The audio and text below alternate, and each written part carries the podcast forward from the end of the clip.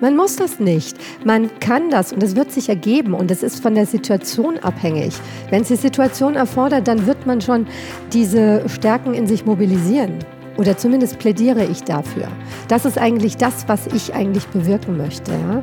Dass man die Angst verliert, die Angst vor dem Leben, die Angst im Leben zu stehen oder mit irgendetwas Unerwartetem konfrontiert zu sein und mal auf sich selbst zu vertrauen und zu wissen, ich kann das wuppen.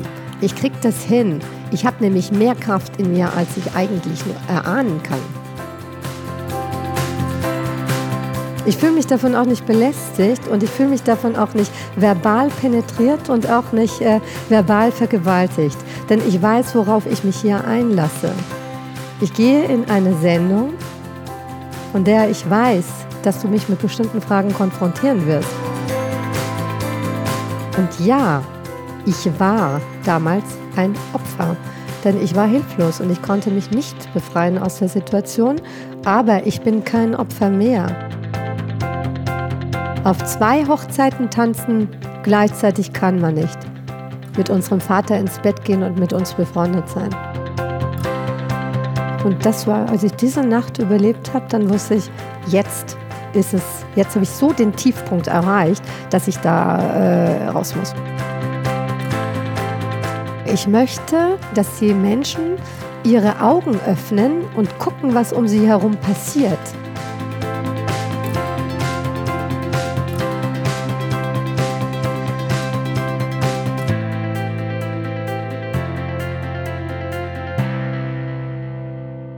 Ich bin Lolita begegnet.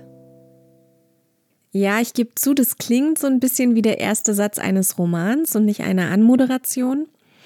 Andererseits ist das gar nicht so abwegig, denn es geht indirekt heute um zwei Romane. Beziehungsweise es gibt zwei Romane, die sehr viel mit dem heutigen Thema zu tun haben, mit dem Thema der heutigen Episode. Aber ja, natürlich, ich bin nicht der echten Lolita begegnet. So, und jetzt fragst du dich vielleicht, was heißt echte Lolita? Und deswegen lass mich mal kurz am Anfang anfangen. Also die echte Lolita ist eine Romanfigur aus dem gleichnamigen Roman des russisch-amerikanischen Schriftstellers Wladimir Nabokov. Und dieser Roman ist 1955 erschienen. Und ich habe super lange überlegt, wie ich euch jetzt beschreibe, worum es in diesem Roman geht. Also Wikipedia sagt, es geht um eine pädophile Liebesbeziehung und das finde ich sehr fragwürdig, denn es geht tatsächlich um einen, ich glaube, 37-jährigen Mann. Ich will jetzt nichts Falsches sagen, so habe ich es circa in Erinnerung. Und ein zwölfjähriges Mädchen. Und ob ich davon Liebe und Beziehung oder sogar einer Liebesbeziehung sprechen würde, Wikipedia, äh, ist fragwürdig.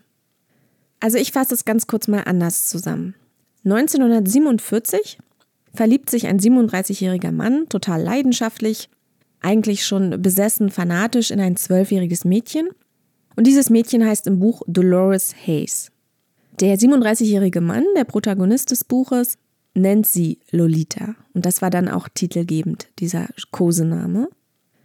Und das Buch ist aus der Perspektive dieses männlichen Ich-Erzählers geschrieben, wird also komplett aus der Perspektive des Mannes erzählt. Und er berichtet von dieser zweijährigen Reise, die er mit Dolores, also mit Lolita, durch die USA gemacht hat, also diesen Roadtrip. Und ich glaube, die meisten von euch haben den Roman von Nabokov wahrscheinlich nie in den Händen gehalten. Viele kannten aber zumindest, als ich so rumgefragt habe, die Verfilmungen oder at least eine der beiden Verfilmungen. Ähm, 1962 gab es eine mit Stanley Kubrick und 1997 mit, und jetzt, ich weiß nicht genau, wie man ihn ausspricht, Adrian Lynn, L-Y-N-E. Und der letzte, also der von 1997, ist auch der, den ich kenne.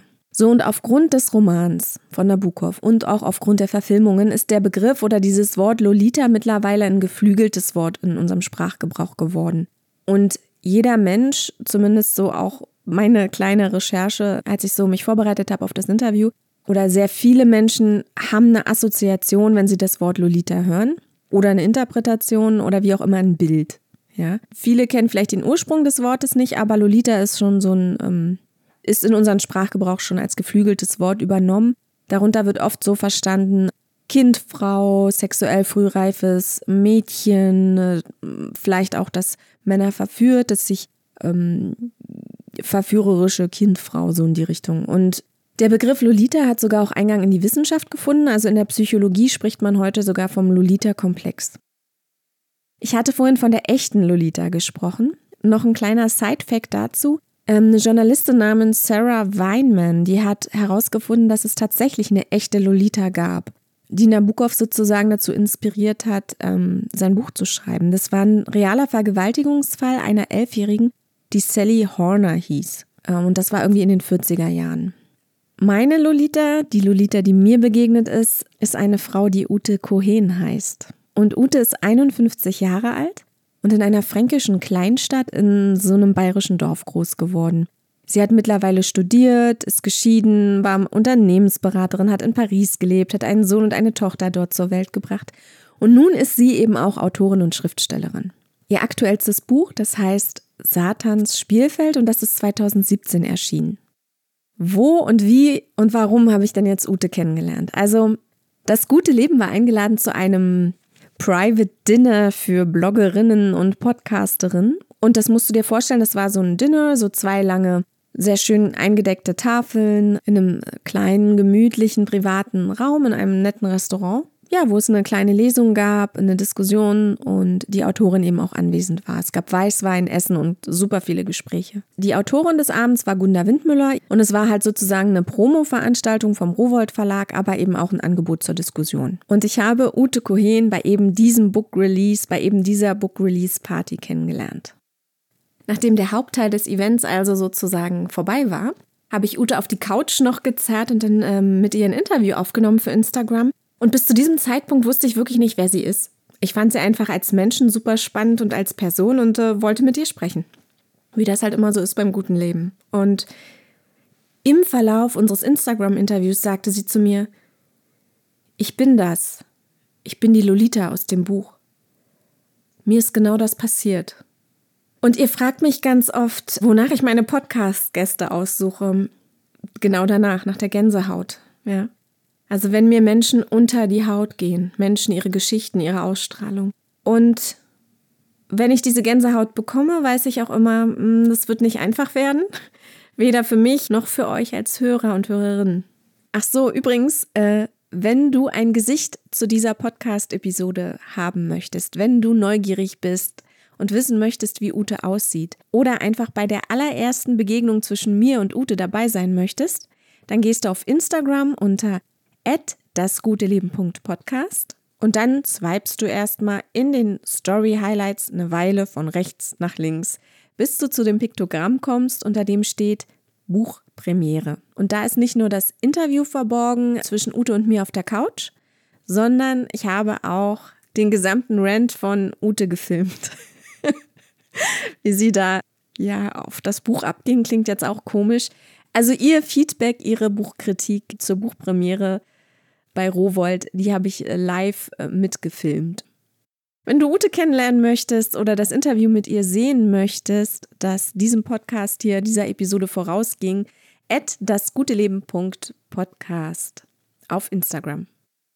Ute hat gesagt, dass sie mit ihrem Buch eine andere Perspektive aufmachen will, dass sie eben nicht die Perspektive des verführerischen Mädchens, das den armen älteren Mann verführt, mit ihrer Jugendlichkeit aufmachen will, sondern eigentlich auch eine Opferperspektive. Und ja, wer Restorative Justice kennt und diese Opfer-Täter-Begrifflichkeitsdebatten, der wird hier sagen, Moment, Opferbegriff wollen wir gar nicht mehr verwenden und so weiter. Aber Opfer ist Utes Wort.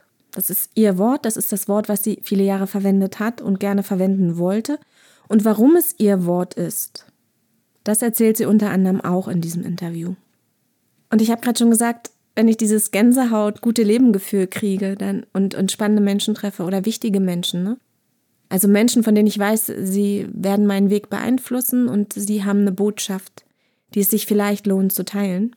Dann weiß ich ganz oft eben auch, oh je, das wird nicht einfach sein und es ist eben auch schwierig, über dieses Thema heute zu sprechen. Schon allein, weil einem die Worte dafür fehlen. Es ist super schwer, dann tiefgründige Fragen zu stellen, also wirklich die Fragen, die ihr so mögt, ja, beim guten Leben. diese bohrenden Detailfragen zu stellen und gleichzeitig super empathisch, einfühlsam und auch respektvoll zu bleiben. Also so ein bisschen schon Voyeur zu sein und das Wissen zu wollen, der Sache wegen und trotzdem ganz liebevoll und respektvoll mit den Menschen umzugehen. Das ist eine Gratwanderung. Und es wird dieses Jahr auch im guten Leben noch viele schwierige Themen geben. Aber ich spoile mal noch nicht.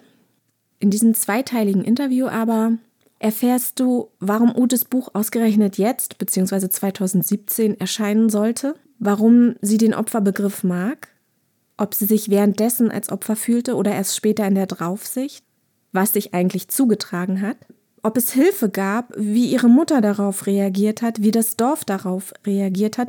Wir sprechen auch über die Unterschiede zwischen Realität und Roman.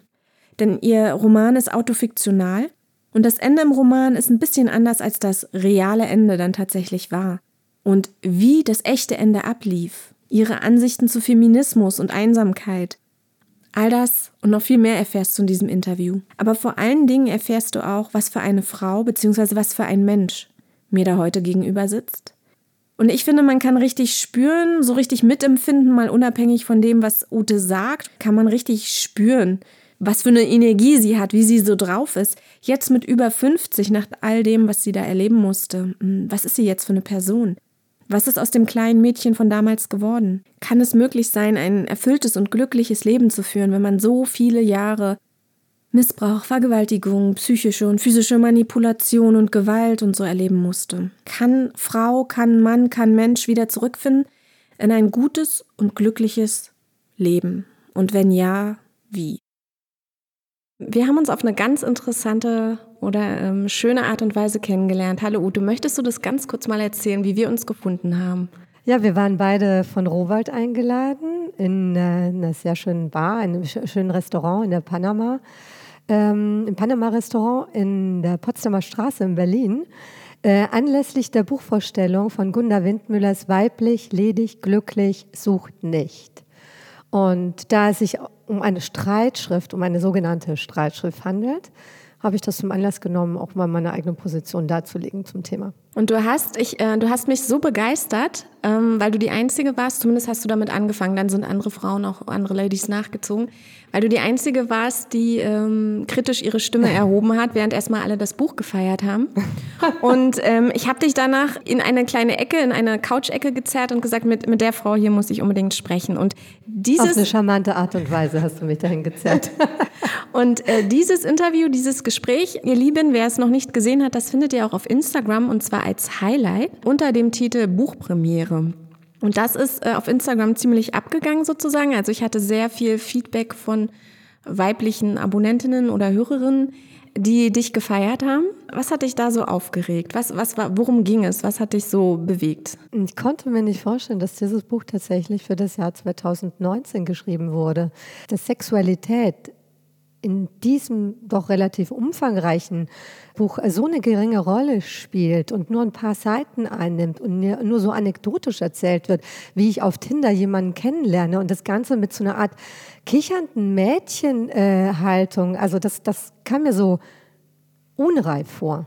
Ja, und ich habe gedacht, die Frauen, die ich kenne, die haben eine ganz andere Einstellung zur Sexualität. Für uns ist das etwas Selbstverständliches, die zu entdecken, die zu leben oder auch mal nicht zu erleben, eine sexfreie äh, Phase im Leben zu haben, aber Sexualität entweder zu tabuisieren oder nur als Randthema im Leben einer Frau zu behandeln, das äh, scheint mir doch äh, unwahrscheinlich oder nicht zeitgemäß. Ja? Das finde ich sowieso erstaunlich, dass hier so eine Art, das 30-Jährige als alleiniges Sprachrohr der Weiblichkeit gelten.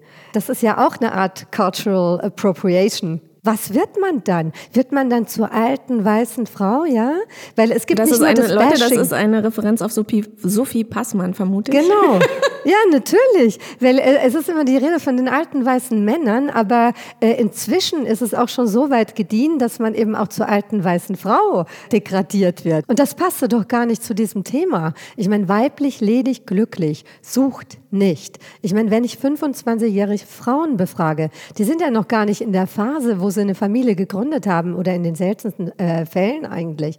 Äh, von daher weiß man das doch gar nicht zu beurteilen, was äh, Einsamkeit bedeutet bedeutet oder was äh, Alleinsein über eine bestimmte Phase im Leben bedeutet. B bist du denn, ja? also was war so deine längste Phase, in der du einsam oder allein warst? Das ist schwer zu sagen. Ich hatte wechselnde Liebhaber in äh, meiner Nachscheidungszeit.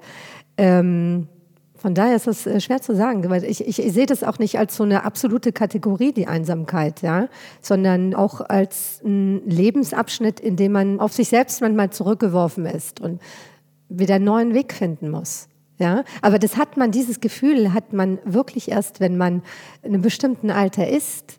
Also man, man kann sich vielleicht mit 20 habe ich mich vielleicht mal, obwohl ich habe mich eigentlich nie allein gefühlt. Ich war immer von irgendwas erfüllt, von irgendwelchen Ideen, musste irgendwas machen und ich, ich brauche das auch nicht, dass jemand bei mir sitzt. Ja. Aber es ist eine andere Form, wenn man dieses Gefühl der Einsamkeiten vergleichen möchte. Ein anderes Gefühl mit Anfang, Mitte 20 als jetzt mit 40, 45, 50. Ja, du hast Einsamkeit gerade äh, umschrieben mit äh, die Zeit oder die Phase, in der man auf sich selbst zurückgeworfen mhm. ist. So eine Zeit hattest du immer nur für ein paar Wochen oder auch immer Nein, jahrelang? Viele, viele Jahre.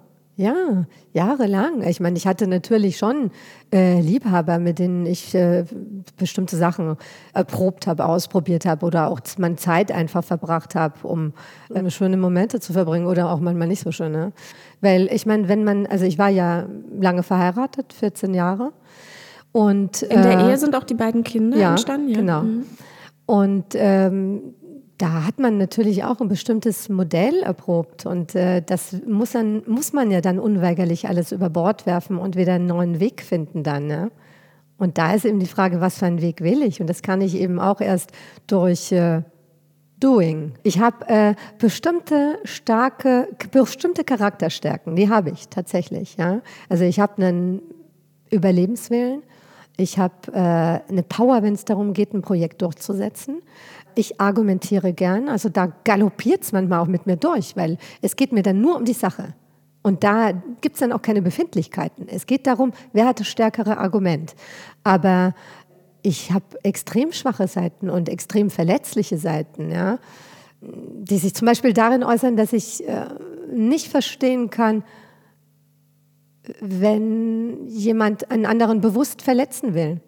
Ja, oder wenn kein äh, Zusammenhalt äh, entsteht. Oder wenn jemand ja so wenn es jemandem nicht um die, äh, um die Stärke des Arguments geht, sondern einfach nur darum, welche Machtposition man innehat, ja? Wenn Macht gegen Sachlichkeit ausgespielt wird. Das sind Sachen, die verletzen mich wahnsinnig, weil man da in so eine Art äh, Ohnmacht gerät. Also man weiß nicht, wie sollst du da dagegen angehen, wenn jemand äh, sich auf eine, seine Machtposition zurückzieht und sagt, nun gut, äh, ich bin jetzt aber der Chefredakteur oder ich bin jetzt das, das natürlich nicht so direkt äußert, ja? Und äh, man selbst aber vielleicht ein stärkeres Argument hat. Du hast gesagt, du würdest dich nicht als äh, starke Frau beschreiben, hast aber fünf, sechs Charaktereigenschaften genannt, die... Äh ja, starkes Frau, das ist so ein Bild, an dem man sich dann orientieren muss und man muss immer irgendetwas gerecht werden. Und das mag ich nicht. Aber ich das finde, ist ja unsere Stärke oder unsere Freiheit. Also Freiheit ist für mich der höchste Begriff im Leben. Ja? Freiheit und im Rahmen dieser Freiheit Liebe zu leben. Und äh, diese Freiheit, die ermöglicht es doch, dass wir eben uns nicht aufhalten und äh, an irgendwelchen Rollenbildern oder Modellen von der starken Frau festhalten, sondern einfach ausprobieren, was uns behagt oder was für unser Leben genau jetzt in diesem Moment richtig ist. Ach so, du willst dafür argumentieren, dass man gar keine starke Frau sein muss. Ja, man muss das nicht. Man kann das und es wird sich ergeben und es ist von der Situation abhängig. Wenn es die Situation erfordert, dann wird man schon diese Stärken in sich mobilisieren. Oder zumindest plädiere ich dafür. Das ist eigentlich das, was ich eigentlich bewirken möchte. Ja? Dass man die Angst verliert, die Angst vor dem Leben, die Angst im Leben zu stehen oder mit irgendetwas Unerwartetem konfrontiert zu sein und mal auf sich selbst zu vertrauen und zu wissen, ich kann das wuppen. Ich krieg das hin. Ich habe nämlich mehr Kraft in mir, als ich eigentlich nur erahnen kann. Wann hast du diese Angst vorm Leben verloren? Hat das mit Ereignissen in deiner Biografie zu tun oder warst du schon immer so ein Charakter? Ich war eigentlich immer ein sehr freches äh, Kind, das äh, schon immer aufmüpfig war oder als altklug galt. Ja, das ist ja auf dem Lande immer ein bisschen schwierig. Da bist du dann schnell irgendwie, wenn du dich für alles Mögliche interessierst, so das altkluge Kind. Und das hängt natürlich mit meiner Biografie zusammen, denn wenn man äh, ein paar wirklich harte, also Hardcore-Ereignisse hinter sich hat, dann äh, immunisiert man sich auch gegen bestimmte Anfeindungen oder gegen bestimmte Erwartungshaltungen. Denn man weiß, was es bedeutet, zu überleben und sich auch aus etwas herauszukämpfen und das eigene Glück zu erobern. Wollen wir in die Hardcore-Ereignisse gleich mal ein bisschen eintauchen? Du erzählst soweit, wie es für dich. Hm? Ja. Magst ich fühle mich davon auch nicht belästigt okay. und ich fühle mich davon auch nicht verbal penetriert und auch nicht äh, verbal vergewaltigt. Mhm. Denn ich weiß, worauf ich mich hier einlasse. Ich gehe in eine Sendung, von der ich weiß, dass du mich mit bestimmten Fragen konfrontieren wirst. Und wenn jemand danach sagen würde, oh, die ist aber hart mit dir umgegangen, der, das finde ich jetzt aber gemein. Das ist aber wirklich, da die Arme, das ist wirklich verbal vergewaltigt worden. Dann würde ich sagen, nein, ich weiß, mich selbst zu beschützen. Und wenn ich einen Schritt zu weit gehe, dann werde ich das danach sicherlich mit dir klären können. Mhm.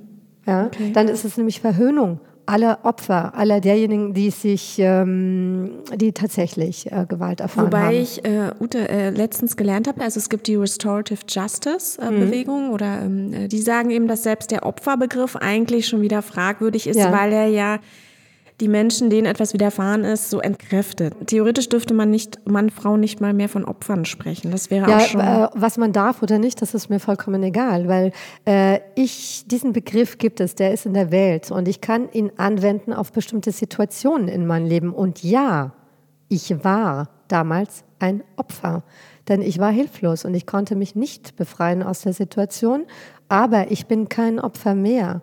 Und diesen Weg heraus aus dem Opferdasein. Weg, diese Wegbewegung, äh, Bewegung, dieses sich freischwimmen, das ist doch das Entscheidende. Und dann kann man den Begriff vielleicht irgendwann mal ablegen, weil man weiß, worin die Hilflosigkeit bestand und worin die Essenz des Opferbegriffs besteht. Und was glaubst du, wann hast du den Begriff abgelegt? Wie viele Jahre ist das her jetzt? Wie lange bist du jetzt schon frei davon? Frei, äh, absoluten Freiheit, äh, absolute Freiheit kann man nicht erreichen. Man kann danach streben und das als Ideal äh, immer anstreben, ja, und versuchen zu erreichen, aber es wird, also ich fühle mich gut und ich fühle mich äh, befreit. Mhm. Du befreit hast ja trotzdem gesagt, den Opferbegriff kann mhm. Frau oder Mensch irgendwann ja. ablegen. Wann war das mhm. bei dir? Ist das zehn Jahre her, 20 Jahre? Oh, da kann ich eigentlich keinen äh, Zeitpunkt festmachen. Das ist äh, schon, ich würde sagen, so das letzte Lebensjahrzehnt war schon entscheidend. Ja? Wo ich mich äh, sowohl theoretisch äh, mit äh, diesen äh, Dingen auseinandergesetzt habe, natürlich auch mein Buch geschrieben habe, aber auch gemerkt habe, dass es, ähm, dass man äh, möglichst viel und möglichst schöne Dinge erleben sollte. Ja? Und äh, nicht äh, so viel Zeit im Leben mit dem Leiden und dem Nachleiden verbringen sollte. Wollen wir die Menschen, die uns zuhören, mal erlösen und überhaupt mhm. erklären, worum es mhm. geht, was dir passiert ist, wann es dir passiert ja. ist? Gibst du uns mal so ein bisschen Abriss? Ja. Ich war elf, zwölf Jahre alt. Da ähm, hat sich der Vater äh, meiner beiden besten Freundinnen, also es war ein äh, Schwesternpaar, äh, mir genähert. Also zunächst über eine Art mh, mm, Familiensituation, also so als wäre ich die dritte Tochter und äh, bei mir zu Hause, es war nicht so eine glückliche Atmosphäre und ähm, er hat mich da mal eingebunden. Wir sind dann weggefahren oder mit dem Auto durch die Gegend gebraust und so eine Art Leichtigkeit entstand da. Die hat sich dann in so einer Art emotionalen Verbundenheit äh, ausgewirkt und dann in Vergewaltigung. Und wie es dazu kam, das habe ich eben in meinem Buch beschrieben. Dann, das ist schwer vorstellbar für die meisten Menschen, wie es dazu kommen kann und warum jemand nicht Nein sagt und äh, äh, wie man in so eine Abhängigkeit geraten kann. Aber wie gesagt, ich spreche hier von einem Mädchen von mir, das zwölf Jahre alt war und nicht von einer 35-jährigen oder 40-jährigen oder 20-jährigen Frau. Frauen, die mein Buch gelesen haben, äh, die haben zum Teil gesagt, ja, ähm, wie konnte es sein? Wie, wieso hast du da nichts gesagt? Hat es dir vielleicht nicht doch auch in gewisser Weise gefallen, dass der dich so angehimmelt hat oder dass er dich auch irgendwo äh, vergöttert hat? Ja? Und das war von Männern zum Beispiel kam das überhaupt nicht. Ja, die haben dieses Machtverhältnis sofort erkannt, weil ich in diesem Buch keine Schwarz-Weiß-Zeichnung mache. Also ich zeichne auch mich selbst, beziehungsweise diese Autofiktion, diese Figur, die ich erschaffen habe von dieser Marie, die mit diesem Bauleitner da in dieses Abhängigkeitsverhältnis äh, gerät und diese sexuelle äh, Gewalt äh, erträgt und erleiden muss die zeichne ich diese Figur ja auch nicht einfach schwarz-weiß, sondern facettenreich. Also die nimmt auch Tätermerkmale an. Die wird auch böse. Das ist auch äh, zum Teil äh, ein bisschen durchtrieben. Ja? Und sie spielt mit ihm. Aber sie sieht natürlich nicht, dass sie nur eine Marionette ist, dass sie da gar nicht rauskommt aus der Situation, weil sie den Täter nur imitiert. Und die Kopie ist nicht so gut wie das Original. So, ihr Lieben, über welches Buch sprechen wir eigentlich? Also wir sprechen über das Buch Satans Spielfeld und das ist, hast du 2017 veröffentlicht, das ist richtig? 2017, ne? Genau. Und für alle, die sich gerade gefragt haben, Autofiktion ist autobiografische Fiktion. Und als ich dich kennengelernt habe, hast du mir gesagt, Du wolltest brechen mit dem Motiv von Nabokov, ähm, dass Lolita mhm. nur die Verführerin ist. Magst du uns dazu kurz mal ein bisschen mit ins Boot holen, dazu ein paar Worte sagen? Ja, ähm, vielleicht können einige von euch den Film von Stanley Kubrick, Lolita, oder auch die Filmung, äh, Verfilmung aus den 90ern, äh, manche haben vielleicht auch das Buch gelesen. Und unter Lolita versteht man immer so eine verführerische Teenie-Figur mit Herzchenbrille, der die Männer verfallen, die ihre langen Rehbeine ausstreckt und einmal mit den Augen klimpert und schon äh, schmelzen die Männer dahin und verfallen ihr. Also sie ist das kleine Biest. Ja? Und ich wollte mit meinem Buch eine andere Perspektive darstellen. Nicht immer diese Sicht durch die Täterbrille, diese Täter, die sich als Opfer sehen, ja, um wieder in dieser Dichotomie jetzt, zu, äh, in dieser äh, in diesen zwei Begriffen zu sprechen, also Täter und Opfer, sondern ich wollte mal zeigen, wie fühlt sich eigentlich dieses Mädchen, das da gerade dabei ist, äh, seine Sexualität zu entdecken oder nicht mal Sexualität, sondern eine Art Sinnlichkeit, irgendwas Ungenaues, Verschwommenes, Diffuses, das man noch gar nicht richtig einordnen kann. Und man erprobt es und spielt, wie Kinder eben auch sind. Und wenn sie an der Grenze zu einer erwachseneren Form von Weiblichkeit sind, dann wird das ein anderes Spiel. Also zu dem Zeitpunkt, als die erste Vergewaltigung, mhm. also es war eine Reihe von Vergewaltigungen, mhm. stattgefunden hat, hattest du selber noch gar keine sexuellen Erfahrungen sammeln können? Nein, überhaupt nichts. Also ich wusste gar nichts. Ich hatte nicht mal einen Mann nackt gesehen. Gar nichts. Und das, das ist eben so subtil gewesen, dass, es, dass man muss also ich habe das versucht zu beschreiben, wie man in sowas hineingerät. Erstmal durch eine zarte Umarmung und dann aber wieder etwas Überfallartiges. Ja? Äh, dieser erste Kuss, den, den werde ich auch nie vergessen, wie das passiert ist, wo ich mich in der Wohnung aufgehalten habe von diesem Mann und er plötzlich durch den Flur kommt, mich packt, küsst und dann wieder reingeht und sich hinsetzt zu seiner Frau. Und ich war wie versteinert. Ich konnte nichts tun in dem Moment. Ja? Und es war ja auch ein komplexes Abhängigkeitsverhältnis. Mein Vater arbeitete für diesen Mann. Meine Eltern hatten kein Geld. Wir waren, hatten ärmliche Verhältnisse zu Hause. Mein Vater war krank. Dieser, in diesem Hause, äh, ich war mit den beiden Töchtern befreundet. Ja, das war ähm, ich wollte niemanden schädigen, ich wollte niemanden verletzen und gleichzeitig wollte ich natürlich auch diese Leichtigkeit weiter bewahren, die ich hatte oder zumindest nicht verlieren. Ja? Und ich dachte, ich musste das irgendwie mit in Kauf nehmen. Dazu kam natürlich auch, dass, dass äh, Religion dazu auch äh, sehr und Autoritätshörigkeit sehr einengen kann. In, in, Franken, da gibt es sehr viele protestantische Dörfer, aber auch so kleine katholische Enklaven. Meine Mutter und mein Vater waren Katholiken. Aber nach außen hin musste das immer gewahrt werden, das Ansehen. Also man musste in die Kirche gehen. Und ähm, also das Beichten habe ich gelernt und äh, das sich schuldig fühlen und das um Verzeihung bitten, das kann man verinnerlichen. Und natürlich auch das Schweigen und nur einer Person anvertrauen nämlich bei der Beichte dem Pfarrer dann eben. Ja?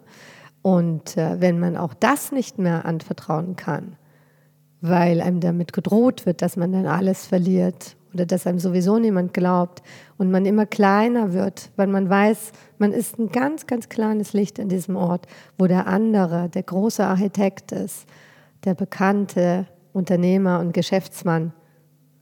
Dann verliert man jegliches Selbstbewusstsein und wird auf ein Nichts reduziert.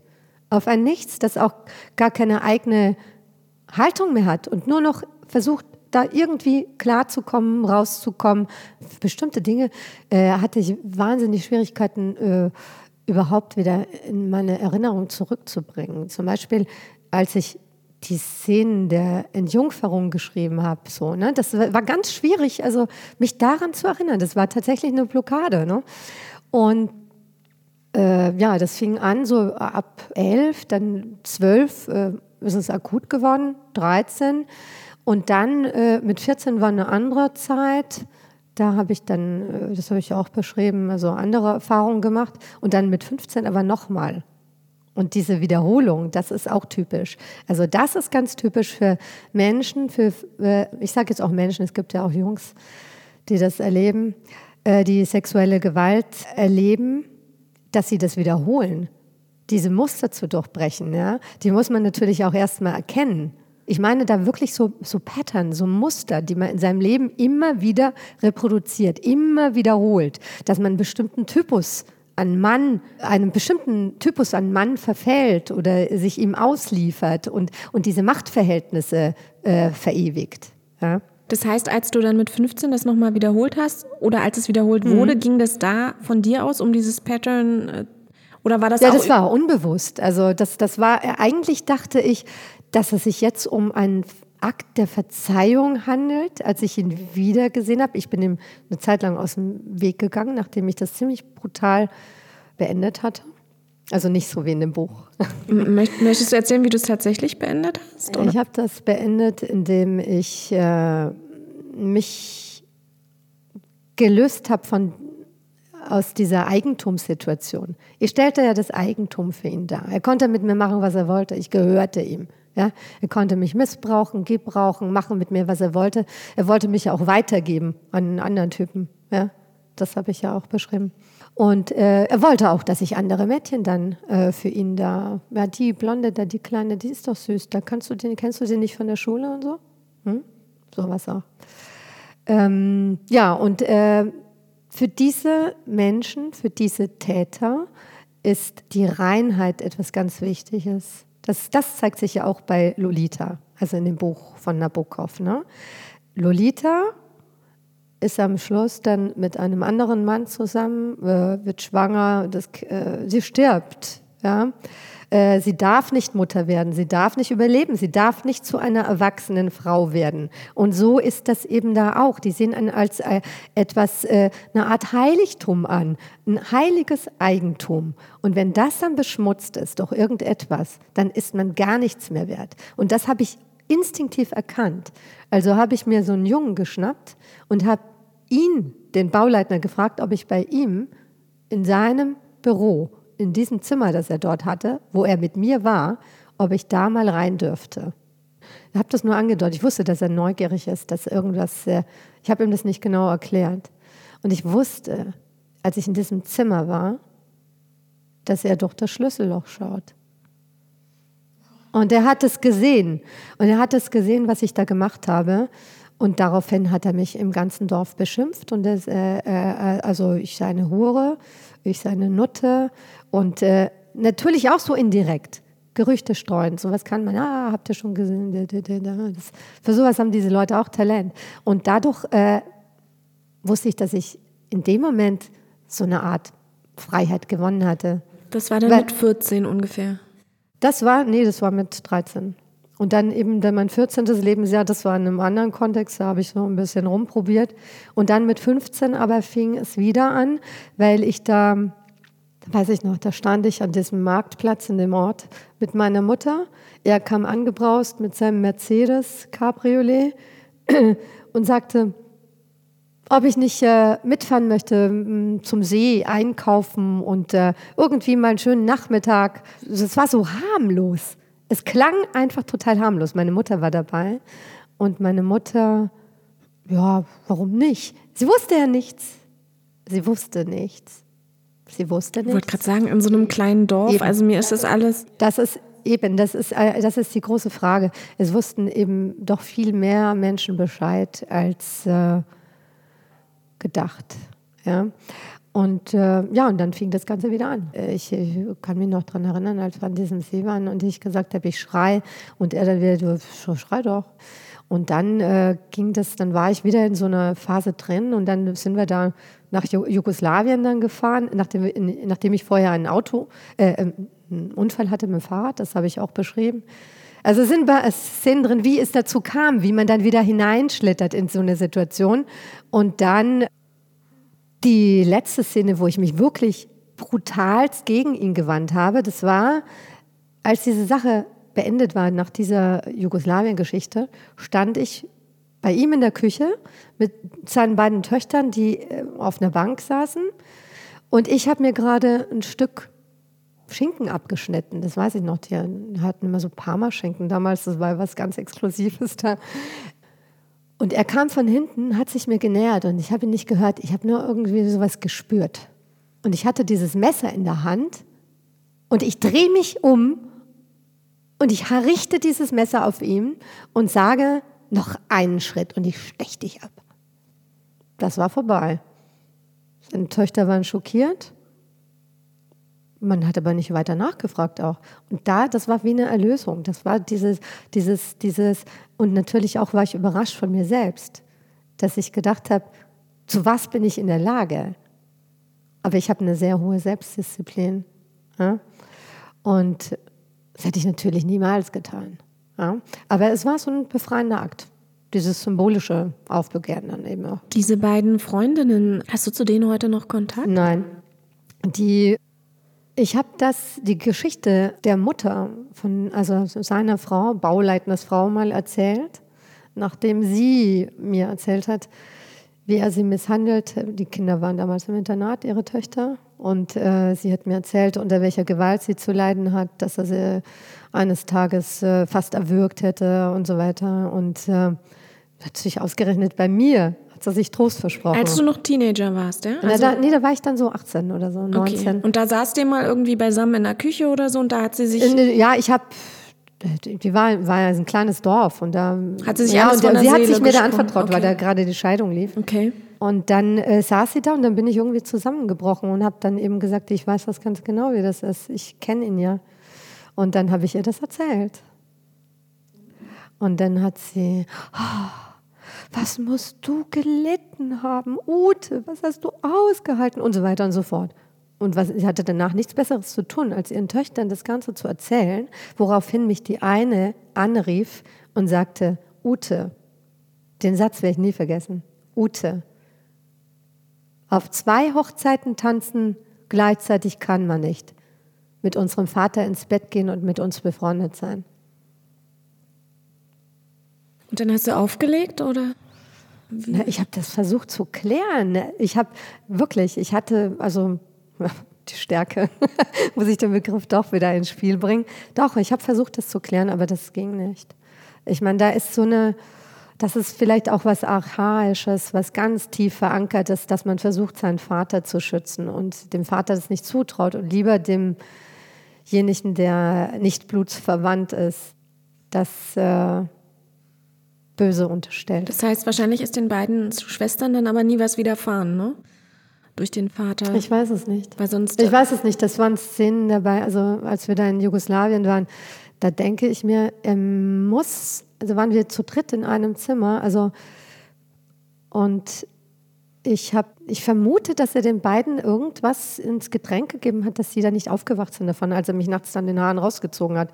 Weil ich habe da geschrien und bin da raus und, äh, und er hat mich da rausgezogen in sein Zimmer geschleppt und am Strand dann, weil ich an dem, also in der Nacht war ich total, da war ich wirklich extrem, wirklich schon traumatisiert, weil er hat mich dann immer wieder mal ins Gesicht geschlagen, dass ich zu mir komme.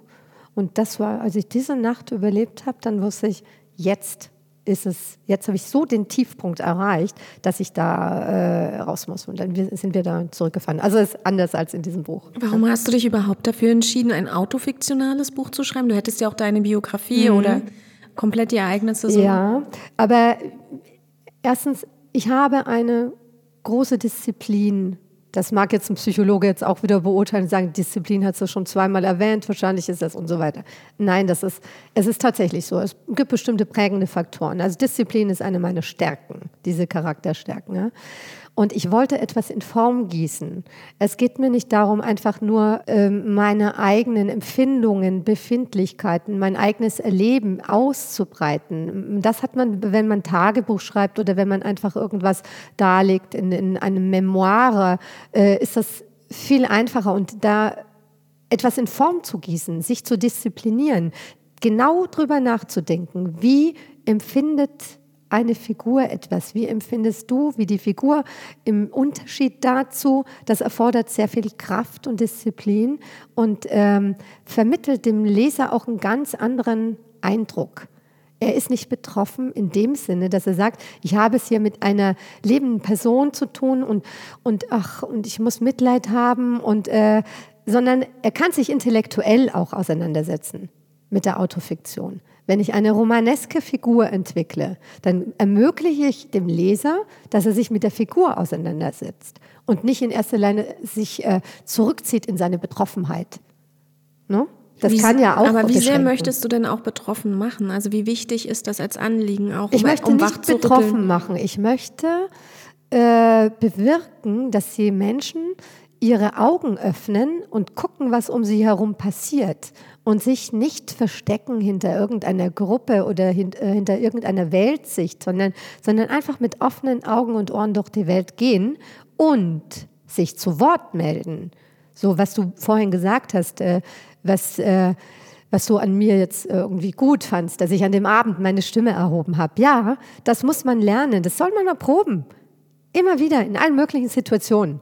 Mal was sagen, wenn jemand blöd angeredet wird, wenn jemand hilflos und schwach dasteht oder wenn es darum geht, eine Meinung contre-courant äh, gegen den Mainstream zu vertreten, das einfach mal zu wagen. Denn Kühnheit und Wagemut, das sind die entscheidenden Faktoren, um zu überleben, wenn es dann tatsächlich mal drauf ankommt. Und nicht nur zu überleben, sondern auch das Leben aus dem Leben mit voller Kraft zu schöpfen. Diese Kühnheit und der Wagemut, die äh, haben ja sehr vielen Menschen in deiner Biografie gefehlt. Deinem Vater, deiner Mutter, den, deinen besten Freundinnen, der Ehefrau von äh, dem Täter. Niemand will was bemerkt haben. Also das ist so, wo ich noch dran hänge. Ähm, du hast gesagt, auch deine Mutter wusste es nicht. Ist, wenn das wirklich so ein kleines Dorf ist, wie ich es mir gerade visualisiere, ist das unmöglich, dass das wirklich niemand mitbekommen hat, oder? Und wie sehr ist da bei dir ein innerer Vorwurf irgendwann Nein, mal gewesen? Meine Eltern sind tot. Vielleicht habe ich dieses Buch auch geschrieben. Ist 2017 erschienen. Meine Mutter ist äh, kurz danach gestorben, mein Vater 2015. Ähm, weil ich sicherlich immer noch auch geprägt war von einer von dem Willen nicht zu verletzen und Gefühle nicht zu verletzen, weil jeder hat seine Geschichte und jeder handelt, weil ihm auch irgendetwas Spezielles widerfahren ist oder weil er nicht anders kann. Ja, und äh, gerade bei dieser Elterngeneration, ja, das ist, ich mache meinen Eltern überhaupt keinen Vorwurf. Ich mache keinen Vorwurf.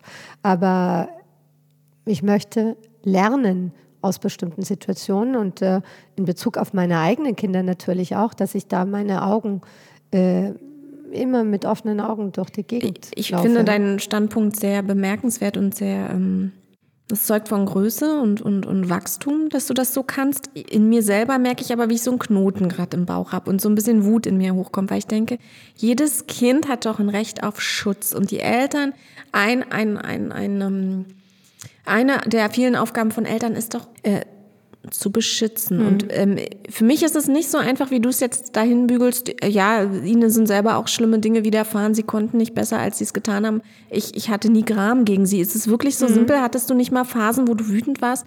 Oder hast du sie jemals damit konfrontiert? Also, ja, das ist etwas, ich habe meine Mutter damit konfrontiert. Und als ich Anfang 20 war. Und meine Mutter sagte dann, Vergiss das Kind. vergiss das. Ja? Das ist äh, eine Unfähigkeit zu sprechen. Das ist eine, äh, bei Menschen, die auch äh, wahrscheinlich tiefe Verletzungen haben oder überfordert waren mit dem Leben, äh, die können über diese Dinge nicht reden. Und das hilft ja nichts. Der Gram hilft nichts. Es hilft, Verzeihen hilft. Ja? Verzeihen hilft und äh, äh, das selbst als eine Möglichkeit äh, zum Wachstum, zum Charakterwachstum, zur inneren Stärke zu betrachten.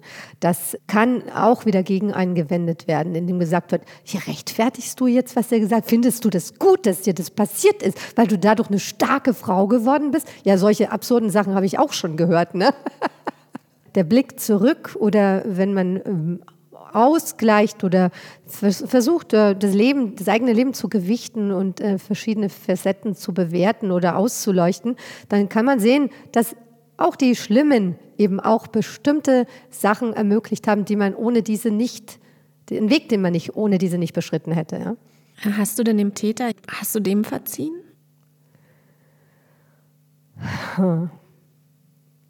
Ja, ich habe vorhin gesagt, äh, Verzeihen hilft.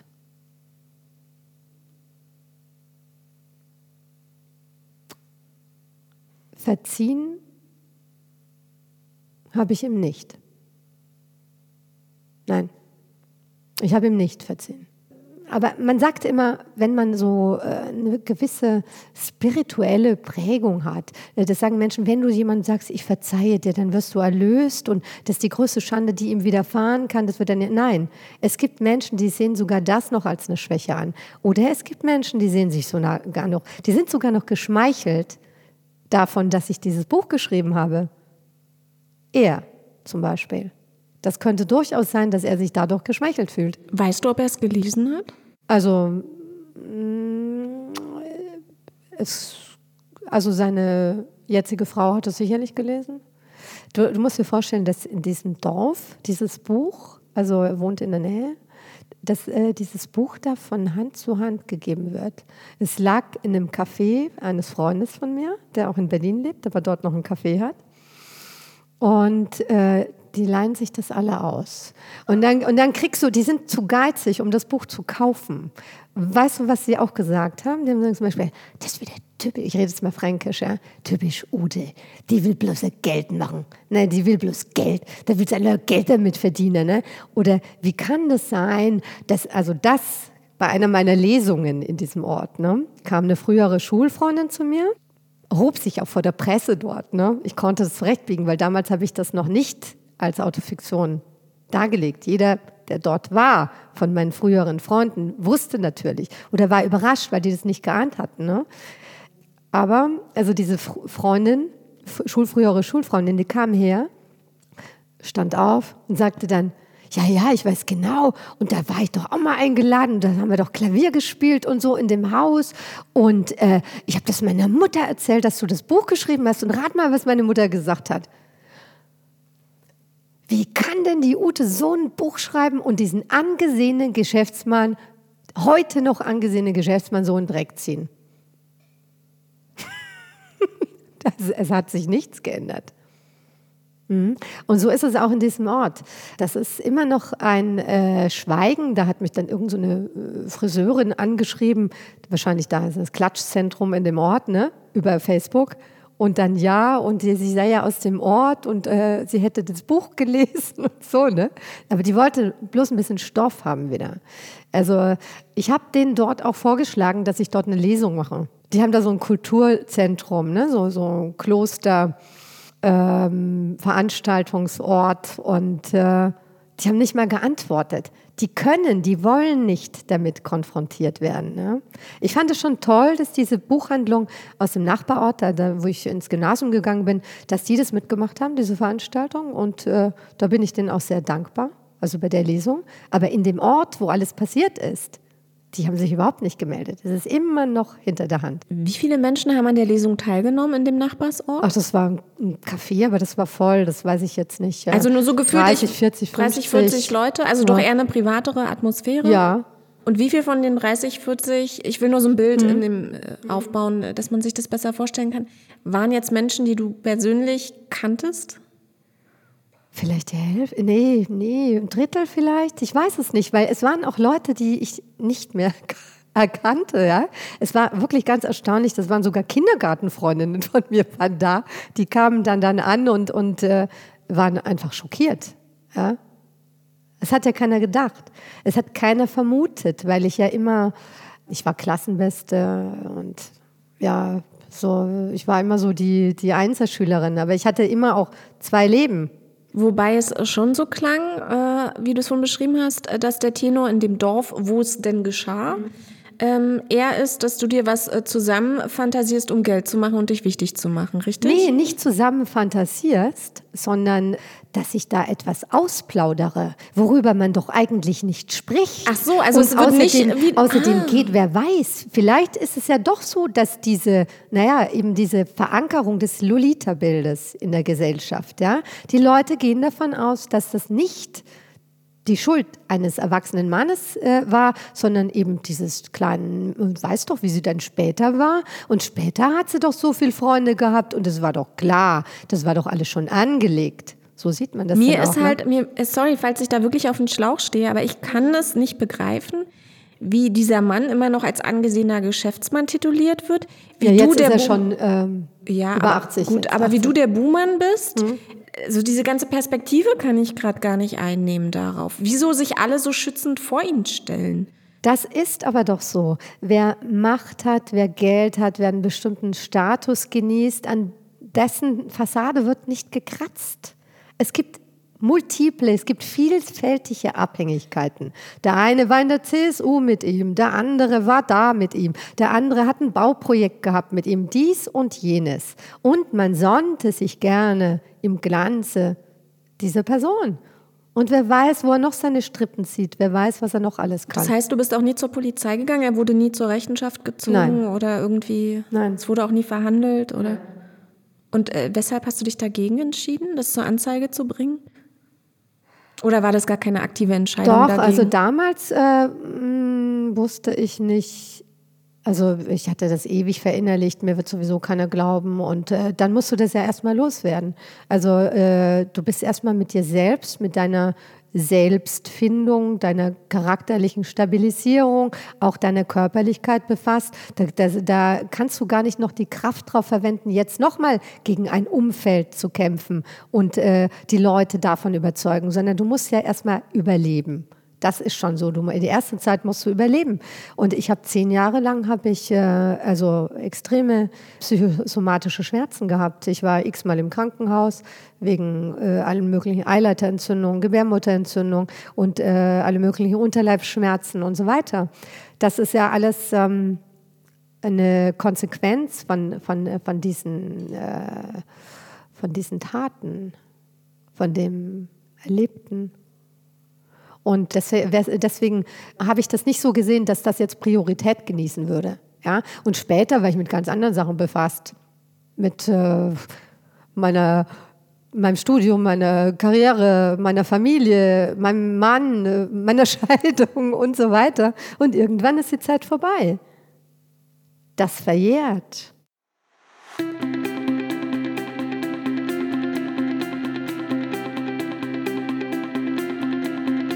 Ja, in Teil 2 dürft ihr unter anderem gespannt sein auf eine Live-Lesung von Ute. Also sie liest live für euch aus ihrem Roman in diesem Podcast. Ich freue mich, dass du diese Episode bis zum Ende gehört hast, dass du dich dem Thema gestellt hast. Gebt dem Podcast 5 Sterne, schreibt bitte viel, viel mehr Rezensionen auf iTunes oder in Castbox oder auf Spotify. Sprecht über den Podcast, sprecht über die Themen, die wir hier im guten Leben behandeln oder die wir zumindest ansprechen und anstoßen, die wir aufmachen. Verlinkt, liked und teilt diesen Podcast. Ja, vielen Dank, dass du mich heute wieder begleitet hast. Auf der Suche nach dem guten Leben. Mal was sagen, wenn jemand blöd angeredet wird, wenn jemand hilflos und schwach dasteht oder wenn es darum geht, eine Meinung contre-courant äh, gegen den Mainstream zu vertreten, das einfach mal zu wagen. Denn Kühnheit und Wagemut, das sind die entscheidenden Faktoren, um zu überleben, wenn es dann tatsächlich mal drauf ankommt. Und nicht nur zu überleben, sondern auch das Leben aus dem Leben mit voller Kraft zu schöpfen.